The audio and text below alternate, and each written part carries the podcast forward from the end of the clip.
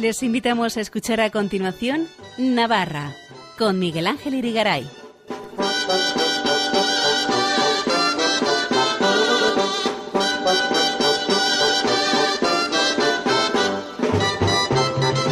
Muy buenas noches amigos oyentes de Radio María, bienvenidos a este programa Navarra en su edición del lunes 7 de noviembre de 2022 en la que vamos a hacernos eco de la exposición que el Archivo de Navarra dedica al antiguo conflicto entre navarros agramonteses y beaumonteses, y lo haremos de la mano del comisario de dicha muestra, profesor titular de Historia Medieval en la Universidad Pública de Navarra, Íñigo Mugueta.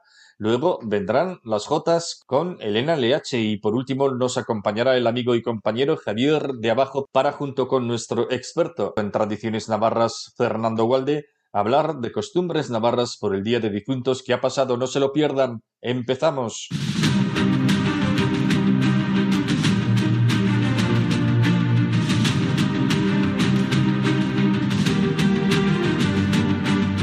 El pasado 26 de octubre, la consejera de Cultura y Deporte del Gobierno de Navarra, Rebeca Esnaola, inauguró en el Archivo de Navarra la exposición titulada Agramonteses y Beaumonteses, la lucha de bandos que dividió el reino, el reino navarro, claro está. La muestra ha sido comisariada por Íñigo Mugueta Moreno, profesor titular de Historia Medieval de la Universidad Pública de Navarra quien está con nosotros esta noche para ilustrarnos acerca de aquel capítulo y conflicto histórico que protagoniza la exhibición. Le saludamos, profesor Íñigo Mugueta, muy buenas noches. Muy buenas noches. Lucha entre agramonteses y beaumonteses, por contextualizar un poco de qué época estamos hablando y por qué ahora la traemos a nuestro recuerdo. Bueno, estamos hablando de una lucha, una guerra que transcurre entre los años 1450 y más o menos 1400, eh, perdón, 1522, 1524, podríamos decir. Es decir, estamos hablando de más de 70 años de guerra, que se dice fácil, y la traemos ahora a colación, sobre todo porque celebramos los centenarios precisamente de, de ese colofón que tiene ese conflicto que eh, es los años 1521-1522 con las famosísimas pues batalla de Noain y sobre todo la toma del castillo de Maya a Mayur que eh, pues son los hechos de armas con los que prácticamente acaba el conflicto y son tan digamos tan conocidos en Navarra que pues ha merecido la pena pues hacer distintas celebraciones y hechas ya todas las celebraciones, pues nosotros hemos querido eh, explicar un poco con esta exposición de dónde viene o, pues, eh, ese final, ¿no? Ese, esos dos hechos de armas con los que acaba y que ahora celebramos eh, el centenario, ¿de dónde viene? No sé si podemos explicar así someramente esas batallas que ponen el colofón. Sí, eh, a ver, las dos batallas son la batalla de Noain, 1521, celebramos el aniversario del año pasado. En, 1521 hay un intento de conquista o recuperación del, reino de Navarra. Eh, en realidad el ejército es un ejército francés y agramontés y de navarros agramonteses que penetran en Navarra, teóricamente eh, pretenden recuperar el reino de Navarra para... de las garras de Castilla, ¿no? De las garras de Castilla, sí. Eh, mm. pretenden recuperarlo para, para el heredero de los antiguos reyes de Navarra, Enrique II, eh, los, los, antiguos, el antiguo rey de Navarra, Juan de Albret, eh, que había perdido el reino en 1512, pues eh, había fallecido ya y entonces es un intento, eh, bueno, tradicionalmente se ha interpretado como un intento de recuperación, pero realmente ahí hay un ejército francés eh, mandado por Francisco I y que yo creo y entiendo que tiene más que ver en las luchas que tienen lugar en este momento entre, entre Carlos V, rey de España, eh, Carlos V de Alemania, Carlos I de España, y Francisco I, rey de Francia. Son las dos grandes potencias que se están enfrentando y un capítulo es esta, esta campaña militar que dura dos años, 1521-1522, en la cual el ejército francés, eh, navarro-francés, penetra hasta, hasta Logroño, mm, pone sitio a Logroño, tiene que retroceder y, en, el, y cuando está retrocediendo tiene lugar esa batalla de Noain en 1521. Al año siguiente, ya derrotado el ejército francés, todavía algunos resistentes navarros en ese lugar emblemático de... No se resistían a perder, ¿verdad? Eh, no se resistían, claro. Y entonces eh, los agramonteses, algunos agramonteses ya muy poquitos que se resistían a, a, prestar el juramento de fidelidad a Carlos V, pues eh, resisten en el castillo de Amayur y tiene lugar ese, ese asedio que, que, tiene mucho de, bueno, se le ha llamado el álamo, eh, el álamo vasco, ¿no? Por, por, lo que ha significado y lo que significa todavía políticamente eh, para muchos. Y entonces, pues bueno, se produce ese segundo enfrentamiento y hecho de armas que celebramos este año el centenario, que, que, también enfrentó a navarros, ¿no? En ese momento hubo navarros fuera del castillo de Amayur y navarros dentro del castillo de Amayur. Bueno, pues estamos hablando, como ya vamos insinuando un poquito, de un conflicto entre navarros. ¿Se puede hablar verdaderamente de guerra civil en el reino de Navarra o es demasiado? No, es que se pueda, es que las fuentes lo llaman guerra civil, entonces ah, yo creo que no hay ninguna duda. Eh, hay una guerra civil que empieza en 1450 pero es verdad que tiene distintas fases, ¿no? Y leemos, eh, y en la, en la, exposición, por ejemplo, se puede ir viendo cómo esa guerra tiene mm, distintos momentos eh, y que se puede matizar. ¿no? Digamos, es un primer momento de guerra dinástica con el enfrentamiento entre el príncipe de Viena tan querido en Navarra y su padre Juan II, tan odiado en Navarra también a veces. Eh, eh, empieza con ese enfrentamiento, pero el príncipe de Viena muere muy pronto, a partir de 1460 eh, ya eh, nos quedamos, 1461 ya nos quedamos sin príncipe de Viena y digamos que es una década, una década de guerra dinástica y una década y ya empieza otro tipo de guerra distinta a partir de la década de los 60. Quería decir, una década en la que, en la que empezaría una guerra de bandos, eh, una guerra de nobles, una guerra sucia, casi una guerra de toma de villas, una guerra muy eh, terrible, ¿no?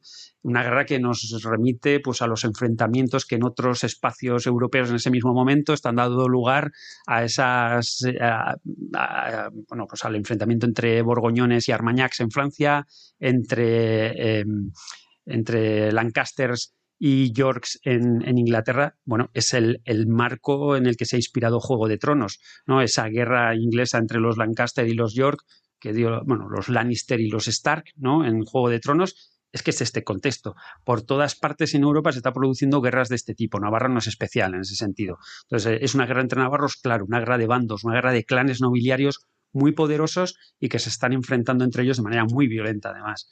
Explíquenos de manera sencilla para los que somos profanos en la materia, ¿quiénes, quiénes eran los agramonteses y quiénes eran los beaumonteses? Sí, bueno, eh, en la exposición eh, da pie a explicarlo un poquito más, aquí tengo que hacerlo muy deprisa, a ver si soy capaz. Eh, digamos que eh, a, comienzos, finales del siglo XIV, comienzos del siglo XV, tenemos un rey aquí muy querido también, que es Carlos III, el, noble. le llamamos el noble, que fue a Francia por distintos motivos, estuvo bastante tiempo en Francia y se dejó seducir, se, se quedó completamente impresionado por el entorno cortesano en el que vivía el rey de Francia, y ese entorno cortesano incluía la presencia de nobles muy importantes, el duque de Borgoña, el duque de Berry. Estamos en la, época del, gótico europeo, donde esas cortes eh, son florecientes, una época también de florecimiento de la literatura, eh, una época fantástica y cuando él llega a Navarra, Carlos III quiere hacer algo emular, ¿no? El entorno cortesano que ha visto en Francia. Él quiere nobles igual de magníficos y palacios igual de magníficos y un gótico del mismo tipo y también un, entorno literario igual. Y entonces empieza a conceder títulos nobiliarios. El condado de Lerín, el vizconde de, Valderro, eh, etcétera, Y, y es ahí el germen de la aparición de clanes nobiliarios muy importantes que son los que luego se van a enfrentar. Por otro lado, además, tenemos una tradicional reyerta permanente, sobre todo en el norte de Navarra, de clanes nobiliarios que tienen las casas, las casas torres, los, los, palacios enfrente unos de otros y que se están dando de tortas desde época inmemorial. Los en la Baja Navarra, hoy Francia, ¿no? En el valle de, de tenemos a los Lizardo y a los Vergara a Tortas o en, o en las cinco villas de la montaña, los Alzate y los, y los Zabaleta. Y son enfrentamientos que vienen de generaciones atrás. Es el caldo de cultivo perfecto. Estos, estos, nombramientos de nuevos nobles tan importantes, esas banderías nobiliarias que llevan muchísimo tiempo en Navarra, estallan en 1450 cuando eh, el príncipe de Viana, eh, harto de, digamos, bueno, harto, eh, bueno, eh, está ya en 1450, voy a decir muy sencillito para decirlo rápido, eh, cuando, cuando estalla la guerra entre padre e hijo, príncipe de Viana y Juan II. Si quieres, luego lo explicamos. y, en, y, en, ese momento, los bandos nobiliarios o los clanes nobiliarios que se llevan odiando desde generaciones empiezan a eh, situarse o bien en, la parte del príncipe de Viena o bien en la parte de Juan II en función de que, pues de que el enemigo de mi enemigo es mi amigo. Eh, y así de repente en un momento se establece una polarización nobiliaria que lleva a la guerra civil, ¿no? Sí, pero no sé si hemos concretado exactamente a Gramonteses, quiénes eran vale, eh, y Beaumonteses, para Sí, concretar un poquito. Los- Porque hemos, mm, aquí en esta respuesta me ha contado un poquito Sí. cuál sería el contexto y cómo posiblemente surgió el conflicto, ¿no? Más o menos. correcto, es verdad. Eh, Entonces, pero vamos a especificar. Agramonteses eran de Agramón, ¿quién era Agramón? Bueno, Vale. Beaumont- Beaumonteses sería de Beaumont, pero bueno, ¿eh? Sí. ¿vale? Vale. Vamos a explicarlo un poquito. El bando Agramontés recibe el nombre de la familia Agramont. ¿Por qué? Porque el conflicto comienza, como he dicho, precisamente en la Baja Navarra y allí eh, están las tierras del señorío más importante de esta zona, que es el señorío de Agramont. Eh, el- bueno, el Agramont va a dar el nombre al bando, pero curiosamente no es cabeza de bando. Es decir, en el bando de los Agramont tenemos otros dos linajes que son cabeza de bando, que son los linajes Peralta y Navarra. Eh, Pierres de Peralta y Pedro de Navarra van a ser los dos grandes personajes que van a articular ese, ese bando. Por ejemplo, el que conozca Navarra y conozca el castillo de Marcilla, ese es el castillo de, de- de Pierres de Peralta. ¿eh? O en Cortes estaría el, el palacio de, de Pedro de Navarra. ¿no? Entonces ahí tendríamos esos dos líderes nobiliarios que, que articulan el bando agramontés. Curioso que eh, tenga el nombre del bando agramontés cuando la familia Agramont fue agramontesa pero no fue tan importante del dentro del bando agramontés. En el otro bando es al revés. En el otro bando, la familia Beaumont tiene un, un- un protagonismo, vamos, eh, sin dudarlo, eh, Grande, total. ¿no? Sí, sí, sí. Eh, es verdad que en el principio eh, se habla de agramonteses y lusetinos, porque es el conflicto que mencionaba de la Baja Navarra entre el, señor de Agramont y el señor de Luxa, el que empieza a dar nombre a la lucha. Y, de hecho, el que, el que primero se alza en favor del príncipe de Viana en 1450 es el señor de Luxa. Pero pronto serán los Agramont, eh, Juan y, Luis, de, perdón, los Juan y Luis de Beaumont, los que, sobre todo el conde de Lerín, los que dirijan ese bando y bueno, pues van a dar nombre a todos, a todos los que están con él, a esos eh, que se dice adherentes, secuaces, se les llama a veces, que son, bueno, en su mayoría nobles, pero también gente no necesariamente noble que está al servicio de estas cabezas de linaje. ¿no? Bueno, todo se encona con el tema del conflicto eh, entre el rey Juan II y su hijo Carlos Príncipe de Viana, Sí, ¿no? Eso es. Vamos eso a es. contar un poquito.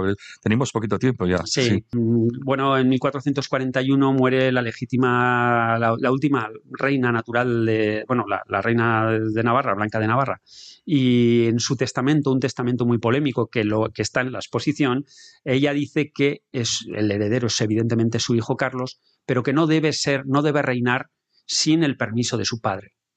Claro, su padre no es navarro. Juan II. Juan su- eh, el, pa- el padre del príncipe de Viana, Juan II, no es navarro, es de la familia Trastámara, castellano-aragonesa, acabará siendo rey de Aragón, pero en, el, en 1441, al morir su mujer blanca, no es rey de nada, Mm. no le correspondería ser rey de Navarra tampoco. Y entonces ahí hay nueve años en los que el príncipe de Viena aguanta, aguanta, aguanta, porque es lugarteniente, hasta que en 1449 Juan II llega a Navarra, empieza a desplazar a todos aquellos que han estado gobernando junto al príncipe de Viana y ahí es ya cuando se lía, ¿no? Y cuando estallan las diferencias en el momento en el que Juan II viene de Castilla, se instala Con pretensiones de reinar, ¿verdad? ya con pretensiones de reinar, incluso trayendo a su nueva mujer, eh, Juana Enríquez, eh, y entrando como reina, nada menos. Pues si Juan II ya no tenía derecho, eh, ¿qué íbamos a decir de una reina que nadie, nada tenía que ver con Navarra? ¿no? Esto quizás es el colmo para el príncipe de Viana y eso suscita que se vaya a Castilla y comience ya el conflicto. Bueno, una vez esbozado el contexto de esta lucha encarnizada, vamos a hablar un poquito de la exposición y cómo muestra la exposición todas estas cosas. A ver brevemente que se nos Sí, va el tiempo. todo de documentos. Está en el archivo general. Reunimos algunos de los grandes documentos de la historia de Navarra, como he dicho, el testamento de, Blanca de Navarra y documentos para la historia política, pero luego tenemos documentos muy bonitos que nos van a hablar de la violencia, porque es una, es una exposición sobre todo que trata sobre la violencia, donde se va a ver la cantidad de actos violentos que ocurrieron a lo largo de todos estos años, que muchas veces en Navarra no somos conscientes ¿no? De, la violencia que se ejerció en Navarra ¿no? y por los navarros, no por gentes de fuera, que luego también la parte final pues tienen episodios violentos con, con, gente, eh, con, con, tropas de exteriores. Foráneas. Pero, pero los navarros también nos hemos pegado y tampoco hemos sido hermanitos de la caridad, eh, ¿verdad? sí, unos hay que decir también, porque es los un, nobles, ¿no? es un conflicto de los nobles y sus, eh, sus séquitos, ¿no? por decirlo así. De acuerdo. Nos ha quedado claro que es una exposición de documentos, o sea que tenemos los papeles originales, ¿no? sí, los, los la historia están, en vivo, ¿no? Ahí están los documentos. Hemos creado también una audioguía, hemos creado unas actividades didácticas para que puedan venir también pues, alumnos de secundaria, eh, bueno, niños también. Sí, visitas guiadas y todo eso. Correcto. Muy bien. La exposición del Archivo de Navarra sobre el conflicto entre agramonteses y beaumonteses aborda también el legado construido por los principales cabecillas de estos bandos, un patrimonio que todavía hoy en día es posible admirar en las, en las torres y palacios nobiliarios diseminados por todo el territorio, ¿no? Sí. es interesante esto, ¿no? Sí, son muchos más de pues Navarra está jalonada de, torres nobiliarias eh, construidas en muchos casos precisamente a lo largo de todo este siglo XV y como consecuencia del crecimiento que tuvieron muchos de estos nobles a costa del patrimonio de los reyes y en, y en otros casos también gracias a la guerra. Es decir, muchos nobles se enriquecieron de manera sustancial precisamente con la guerra. Eh, esto, bueno, es, es, también interesante, ¿no? Porque una de las cosas que queríamos en las posiciones es también apuntar un poco las responsabilidades. En la guerra no todo el mundo tiene la misma responsabilidad. El que se enriquece en la guerra o el que comete los actos violentos, pues eh, es más responsable que el que sufre. ¿Por qué le parece importante que el público conozca este enfrentamiento histórico entre navarros? ¿Tiene algo que enseñarnos aquella historia al momento presente? Yo creo que tiene mucho que enseñarnos. ¿no? Una de las cosas que queríamos era que no viésemos siempre con esa visión estereotipada la Edad Media los brutos se enfrentaban a asesinos, no, la mayoría de la gente era gente de paz. Eh, y de hecho, precioso, compañía que de Sifaz de Navarra, donde el vicecanciller del príncipe de Viana, Pedro Esada, eh, eh, escribe un lamento, un lamento doloroso por, el, por la guerra. ¿no? Entonces, en aquella época la gente tampoco quería la guerra. En aquella época la guerra dolía de manera igual y era condenada de, igual manera que, que, lo es hoy. Y la mayor parte de la gente quería vivir en paz. Y entonces cuando juzgamos muchas veces la, Edad Media, yo creo que nos estamos equivocando bastante si lo hacemos así, porque hoy en día tampoco hemos conseguido erradicar la violencia de nuestra sociedad, por desgracia, y por desgracia tampoco la guerra la hemos barrido. Con lo cual, a lo mejor no estamos tan lejos de aquellos eh, antepasados nuestros, mm. sí, de aquellos antepasados nuestros, ¿no? Y, y bueno, una mirada atrás siempre nos, eh, siempre nos hace aprender. Pues muy bien, Íñigo Mugueta, profesor titular de Historia Medieval de la Universidad Pública de Navarra y comisario de la exposición que se muestra en el Archivo de Navarra con el título Agramonteses y Beaumonteses, la lucha de bandos que dividió el reino. Aclaramos que es el reino de Navarra. Gracias, lo dicho, por enseñarnos un poco más de la historia de Navarra y por comentarnos esta exposición. Muy buenas noches. Para contactar con nosotros, escribe un correo electrónico a navarra@radiomaria.es. Escuchen en Radio María Navarra con Miguel Ángel Irigaray.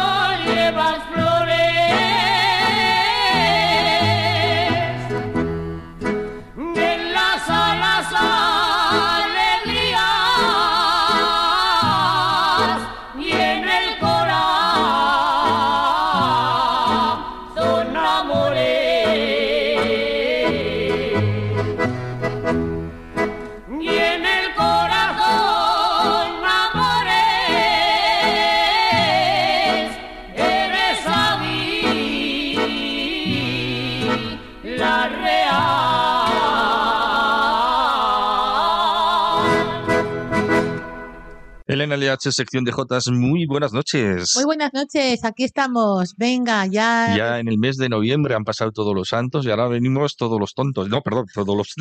todos, todos perdón, perdón. Las Jotas Santas. Perdón, perdón. De Jotas los- Santas, Jotas Santas. Después de todos los Hoy qué- santos. y qué los cosas di- digo, ¿verdad? No sé qué cosas más curiosas has dicho, más chistosas. Bueno, Pues, a ver, eh, ¿qué nos además, cuentas? ¿Qué eh, hemos escuchado? Hemos comenzado con esta preciosa Jota de Faico y Josefina y la Jota que dice eres águila real. Y como tal, dice así que Navarra apoya declarar la Jota como patrimonio cultural inmaterial para la UNESCO. Se celebró el otro día, el pasado martes, eh, no sé qué, no me acuerdo qué día, un martes en Zaragoza, la gran fiesta de la Jota, la Jota española, pues que será candidata a ese, a ese, a ese premio o premio, no sé, pero vamos, a patrimonio inmaterial para la UNESCO. Y decía aquí las, los periódicos, tanto de Aragón como de Navarra, de La Rioja, que me han enviado y tal, pues me han indicado pues, que en el orden del día se planteaba informar los trabajos previos, la provisión de calendario para la J que sea la- en la lista representativa de la UNESCO y será a comienzos del 2024, pero de, por de pronto, pues aquí en Navarra se está trabajando ya para que sea la J española, patrimonio de la humanidad. Y el otro día hablaba también Enrique Iriso, publicaba en Diario de Navarra eh, una carta que me encantó, en la J, que tiene que, claro, como, lo- como bien este, los trámites administrativos y demás, dice la J posee una larga vida, abre los caminos al mundo del gozo y de las penas, porque cantar es amar, seduce y enamora. Y también me gustó mucho cuando dice, todo lo que se haga por dignificar la J merece un reconocimiento, una alabanza. Al jotero no le anima a ganar conciencias o votos, sino transmitir ansias de vivir, dejarse oír como caja de resonancias, cumplir el mandato de hacer un trabajo mágico que parte de nuestra tradición para llevarnos por multitud de caminos y senderos a expresar los afectos del ser humano por medio de la palabra y de la música. Y es como lo definió estupendamente Enrique Iriso, que fue también inspector de educación y es un grandísimo escritor y maestro y en fin es de Tafalla, también aunque nació por ahí por la, por la, por la Ulzama, pero es de familia de Tafalla.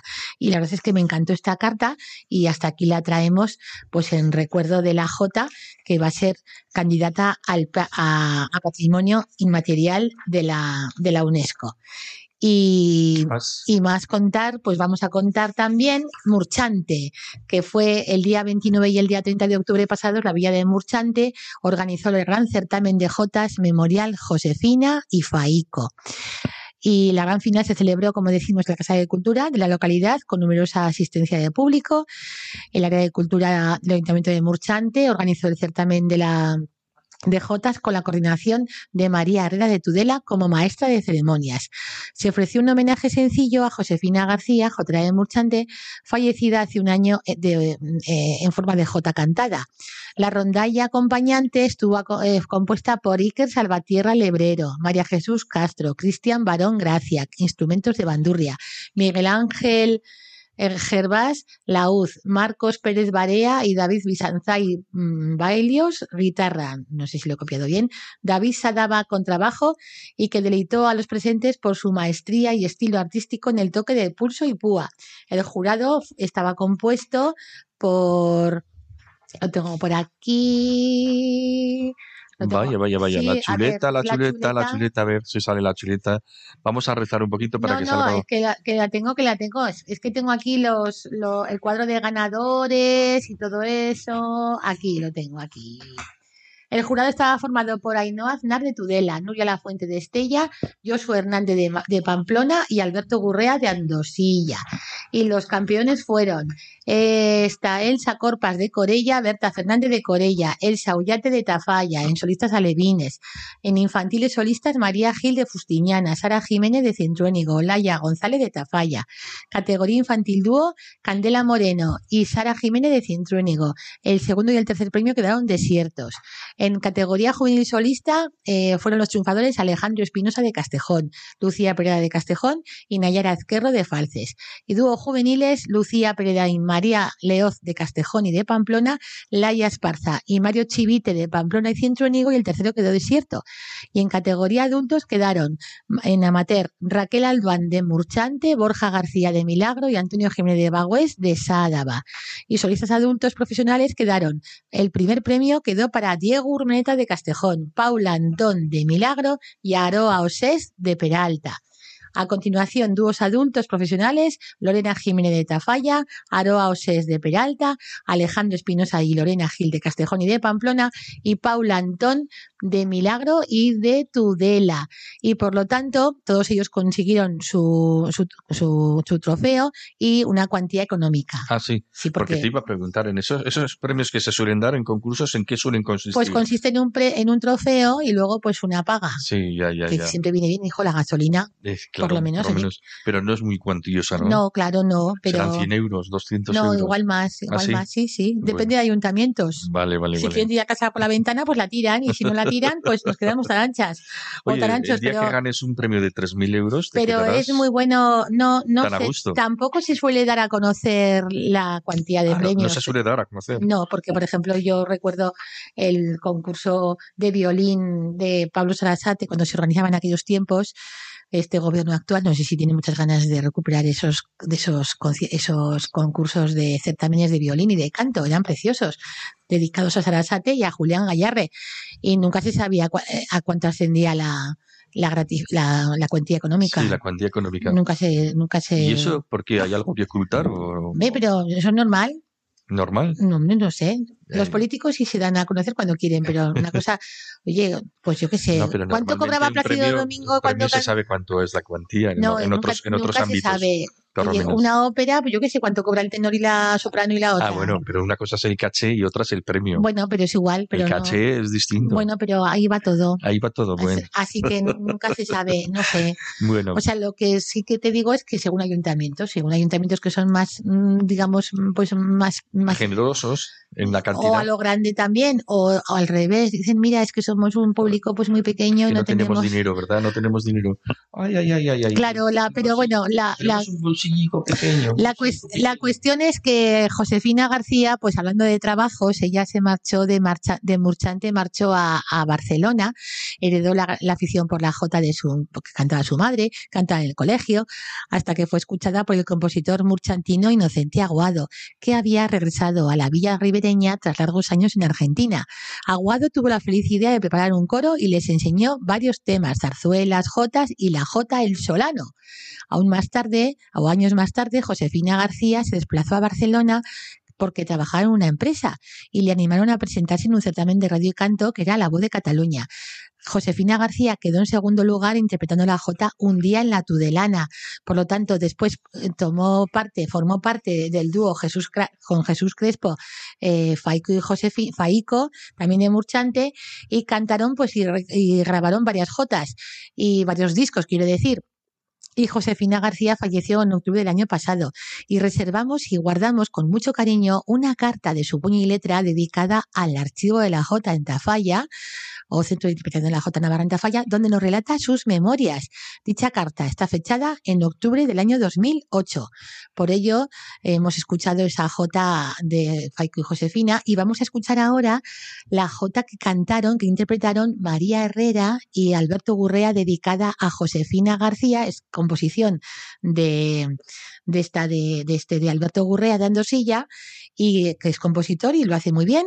Y entonces eh, pusieron el fin de fiesta y el broche de oro al gran certamen de Jotas y la Jota dice más o menos así no hay Jota más elegante una garganta más fina que la que nace en Murchante en la voz de Josefina Bueno, no y está vamos mal, a está bien, escucharlo ¿no? porque le digo a María Herrera, envíame esa, esa J.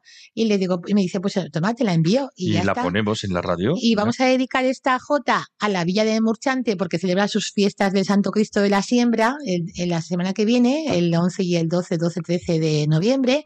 A del Río, cantador de J aragonesa, que el próximo día 13 de noviembre será objeto de un gran homenaje en la Casa de Aragón en Madrid por, por la Peña El Cachirulo de, de Madrid. Y habrá comida con cóctel de bienvenida qué bueno, mira. Uy, ya está la cuchipanda. en Precio medio, ¿eh? 45 euros. Esto 45, lo he visto por bueno, redes, so- bueno. redes dinerito, sociales. ¿eh? Es dinerito. No sé, pero estará muy rico porque dice, lo he visto por redes sociales. Homenaje, comida con cóctel de bienvenida y cocido madrileño. Oh, sí. Después sobremesa jotera. Va a estar estupendo. Estupendísimo. Y también hay que dedicar a Conchita Fraile, que nos escucha desde Ariza, y le enviamos un saludo muy cordial y adelante con sus tareas y las encajeras de Ariza, y también a la familia Martínez, que son de Lerín y de Monteagudo. Así que vamos a escuchar a María Alberto. Herrera y a Alberto Gurrea, y a Alberto Gurrea cantando esa jota, que, la jota que nace en Murchante, en la voz de Josefina. Muy bien. Vamos con ello. Vamos con ello.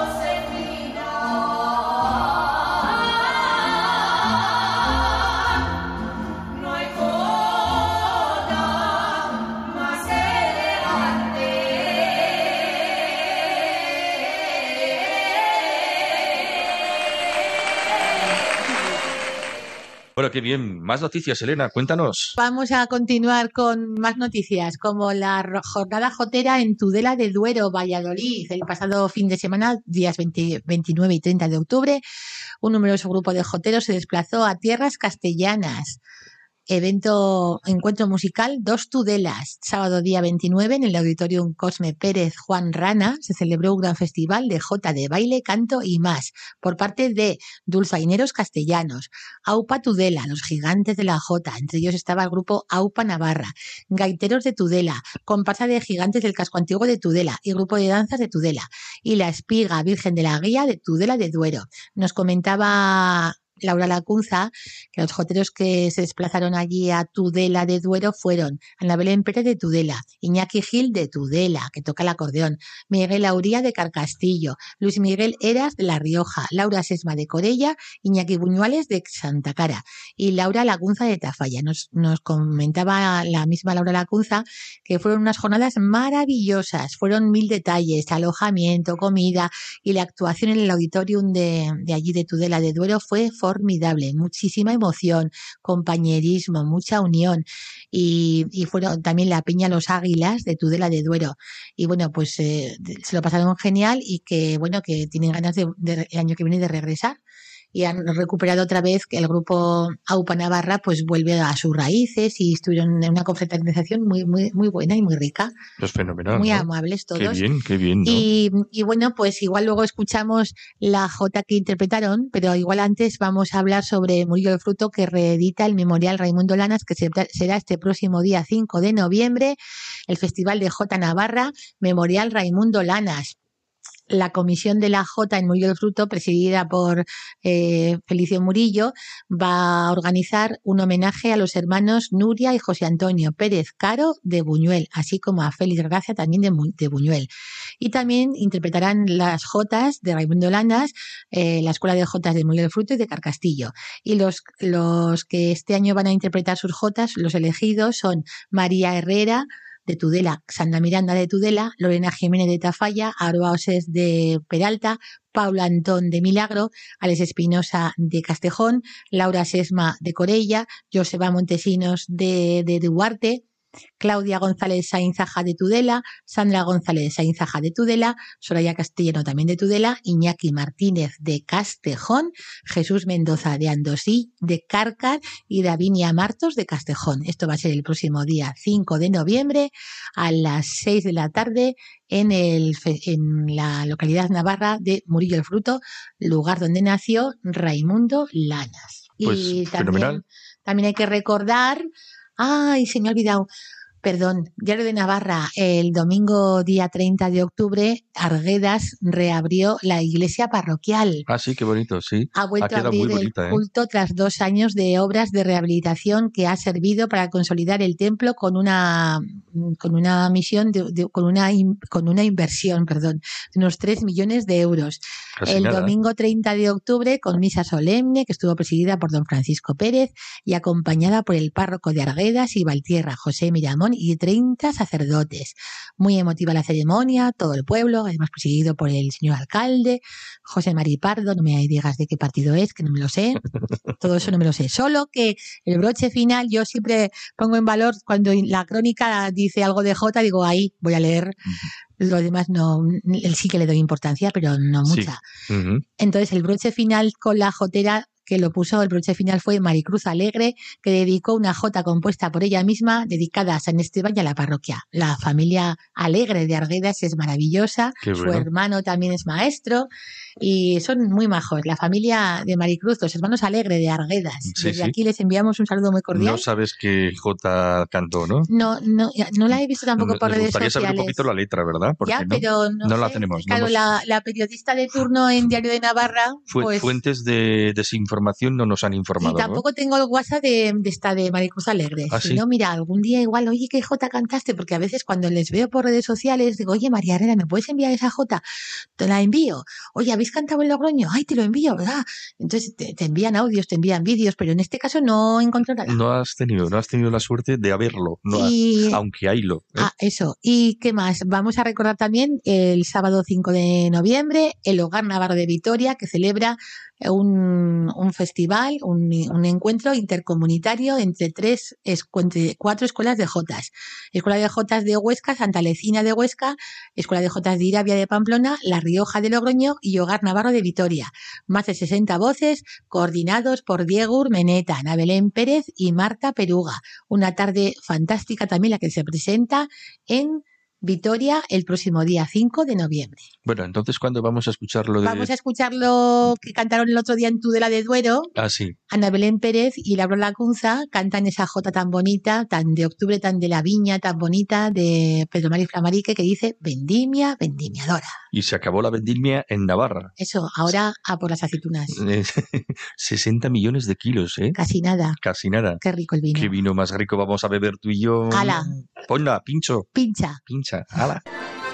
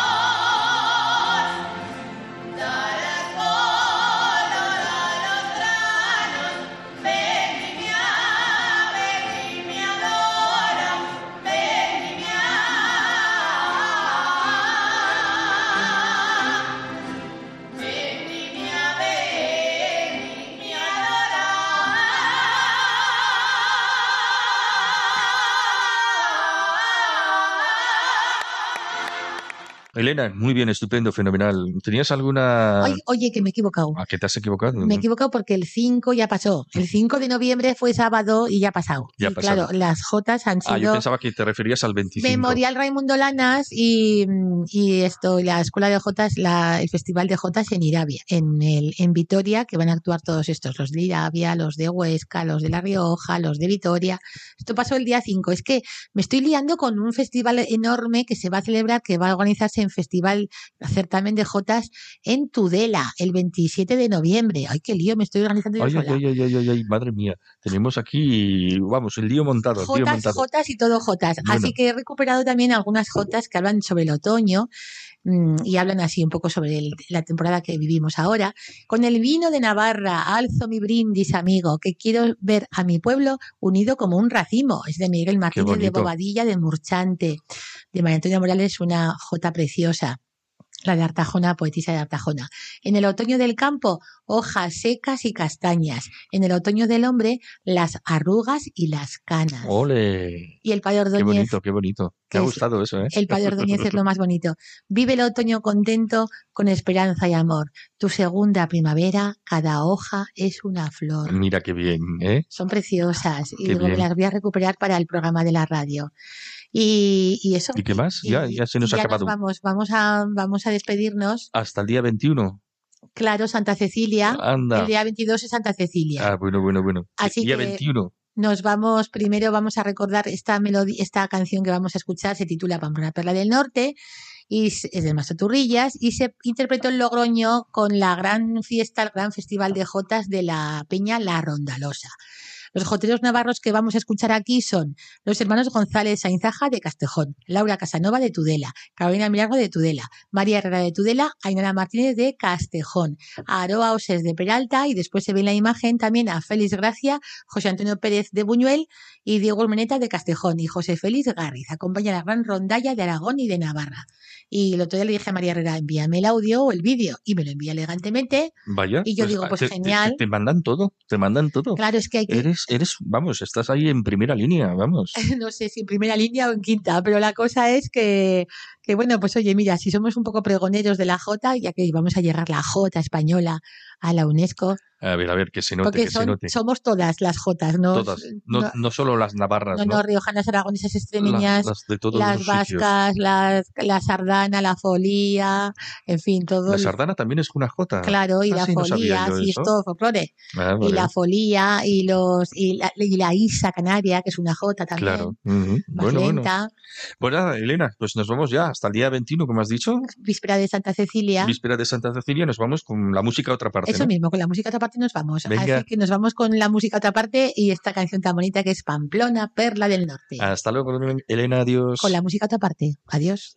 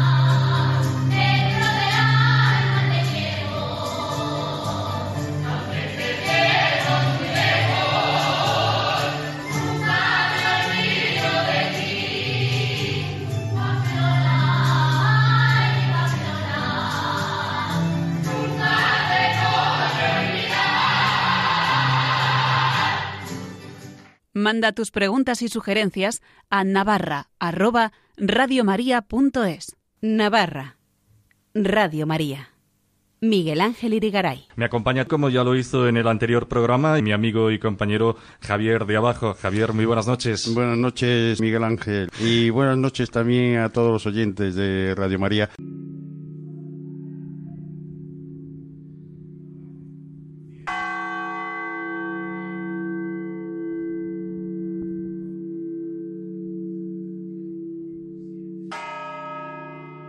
Fernando Gualde, muy buenas noches. Muy buenas noches. Fernando Gualde, que es nuestro experto en temas de Navarra. Hoy para hablarnos de un tema que ha sucedido hace pocos días, que es el Día de los Difuntos, ¿verdad, Javier? Efectivamente, estamos todavía en los días posteriores. Cada santo un- tiene su octava, dicen, ¿verdad? Efectivamente. Bueno, pues estamos todavía en la octava de los difuntos casi, ¿verdad? Pues vamos a hablar de ese Día de los Difuntos porque en Navarra tenemos tradiciones muy típicas, ¿verdad, Fernando? Curiosas. Así es, efectivamente, Navarra es una región muy rica en expresiones de tipo fundamentalmente popular en torno a ritos, costumbres, tradiciones en torno a la muerte, ¿no? Como por ejemplo, ¿cuáles? Bueno, pues eh, una cosa muy importante que sucede en Navarra es la importancia que se le da a la cera. A la ¿eh? cera. La cera, cuando en algunos pueblos eh, vamos y una persona fallece, pues una de las cosas que sucede es que se acude al comercio, se compran unas velas y antes de sacarlas del comercio, lo, se compran, se piden unas velas y antes de sacarlas del comercio lo que se hace es pesarlas, de tal manera que luego, eh, una vez que se utilizan en las pompas fúnebres, pues en función de la importancia que se le quieran dar a esas pompas y del uso que se quiera dar de más velas o menos, pues al final, cuando éstas acaban, se vuelve otra vez al comercio con las velas, se pesan y en función de la cera que se haya gastado, pues se paga más o se paga menos. Una costumbre que ha habido en Navarra y todavía se mantiene viva en algunas partes de la zona norte es que cuando en una casa fallece una persona, pues se acude, eh, así como en algunos sitios, se acude primero al vecino para avisarle, para que sea él quien se encargue de avisar a un sitio a otro, o se acude directamente al párroco para que toque las campanas y a través de ellas pues se comunique al pueblo el fallecimiento de una persona. Como digo, hay todavía en algunos lugares la costumbre que se va a las colmenas a avisar a las abejas precisamente para que hagan una superproducción de, de, cera para que se pueda usar luego en esos eh, esas luces para el difunto que va a hacer falta para hacer falta hacer hacer velas y el difunto lo va a necesitar por eso las abejas ahí tienen que hacer su aportación extraordinaria O sea que se les avisa para que trabajen más y para que produzcan más. Así es.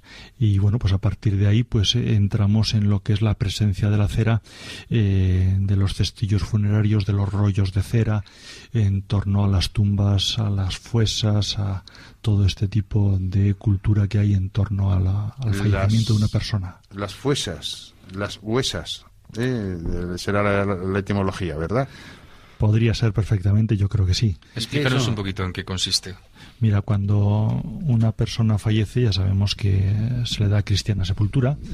Eh, las tumbas normalmente eh, en otros siglos eh, solían estar en las iglesias, en el interior de las iglesias.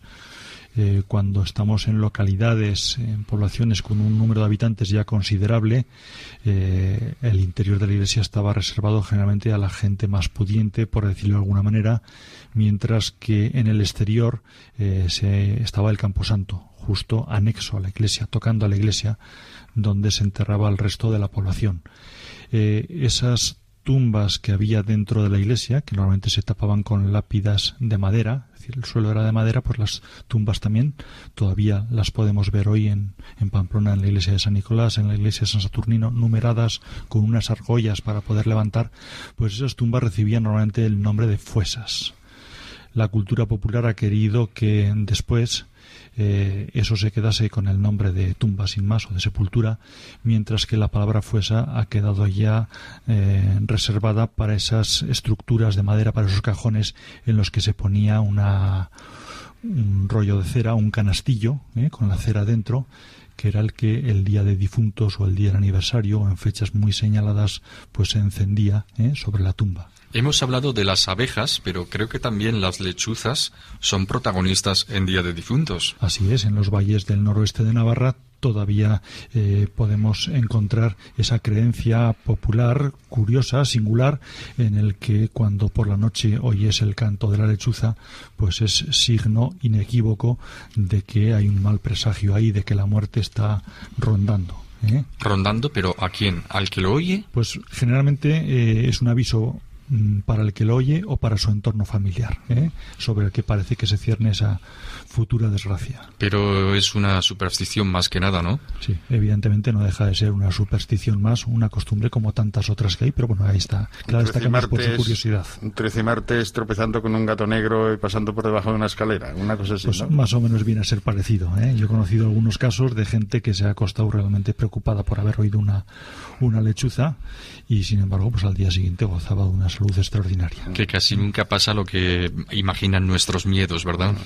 Pues raras veces, raras veces. Lo malo es que pase por fruto de la casualidad y a partir de ahí es cuando, Pero, cuando eh, surge ya el presagio y Me ha gustado mucho eso de cómo nuestros antepasados que esperaban eh, el día de la resurrección de los muertos queriendo ser enterrados dentro de las iglesias y demás, cosa que hoy día parece como si eh, las distintas costumbres, los distintos cambios culturales lo están llevando a lo mismo, porque en muchas iglesias se llevan ahora las cenizas de los difuntos incinerados. Efectivamente, ahora se van creando los columbarios, Los pero eh, antiguamente la costumbre era enterrar dentro de la iglesia. Evidentemente es un espacio limitado, con lo cual para eso se creaban esos camposantos anexos. Hoy eh, yo creo que el único que nos queda en Navarra es el de Vidangoz, eh, por la sencilla razón de que en Navarra En se. ¿Eh? Sí, sí, se prohibió en el siglo XIX eh, los enterramientos dentro de las iglesias por razones de salubridad ¿eh? y se estableció que los camposantos, los cementerios debían de trasladarse eh, a las afueras, ¿eh? en el exterior de la población. También una de las costumbres en el valle de Baztán es muy curiosa. Así Tapar es. los escudos, me parece, ¿no? Así es. El Valle de Baztán es un valle noble, ¿eh? Eh, un valle en el que, como sucede con el Valle de Roncal y el Valle de Salazar, todos ellos en el norte de Navarra, gozan de lo que se llama una hidalguía colectiva. ¿eh? Eso sí, no entiendo mal, era pues mm, eh, la acreditación que daban los reyes a aquellos descendientes de aquellas zonas en las cuales no entraron los moros, Bien, eh, no necesariamente. eh, ni exclusivamente. Exacto. El el ser hidalgo, el ser noble, en aquella época tenía una importancia grande. Hoy lo vemos como una cosa meramente anecdótica, pero en aquel momento el ser hidalgo acreditaba una limpieza de sangre de tu, tuya y de tu familia y además de ello, desde el punto de vista económico, te permitía pagar menos impuestos o tener una serie de beneficios. Entonces, ¿qué sucedía? Pues que en algunos casos excepcionales, como digo, está el Valle de Baztán, Valle de Roncal, Valle Salazar, que son valles que a través de su trayectoria histórica han tenido una participación importante en determinados momentos de la historia, generalmente ante la invasión de las tropas musulmanas, han destacado eh, de forma colectiva y por ello se han visto premiados con ese reconocimiento de hidalguía colectiva. Hablábamos de tapar los escudos de piedra. Vamos a ahondar un poquito más en esta tradición. Efectivamente, como decíamos, el tema de la hidalguía de alguna manera eh, se exteriorizaba con la presencia de las armas propias de la familia, del apellido, y eh, se exteriorizaba generalmente en las casas poniendo un escudo de piedra en la fachada. ¿eh? Ese escudo representaba a la familia, representaba a los moradores presentes en esa casa y a los ausentes, ¿eh? a, los, a las generaciones anteriores.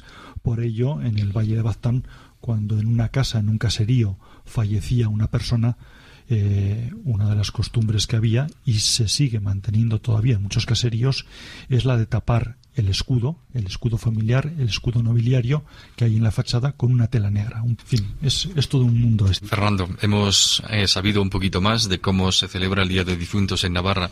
Gracias por ilustrarnos sobre este tema. Muy buenas noches. Muy buenas noches, gracias a todos. Navarra arroba radiomaria.es. Navarra. En Radio María.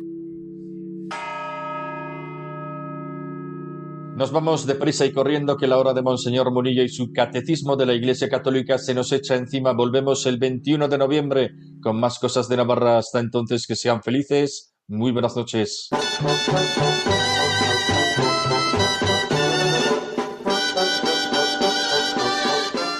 Y así finaliza en Radio María Navarra, un programa que dirige Miguel Ángel Irigaray.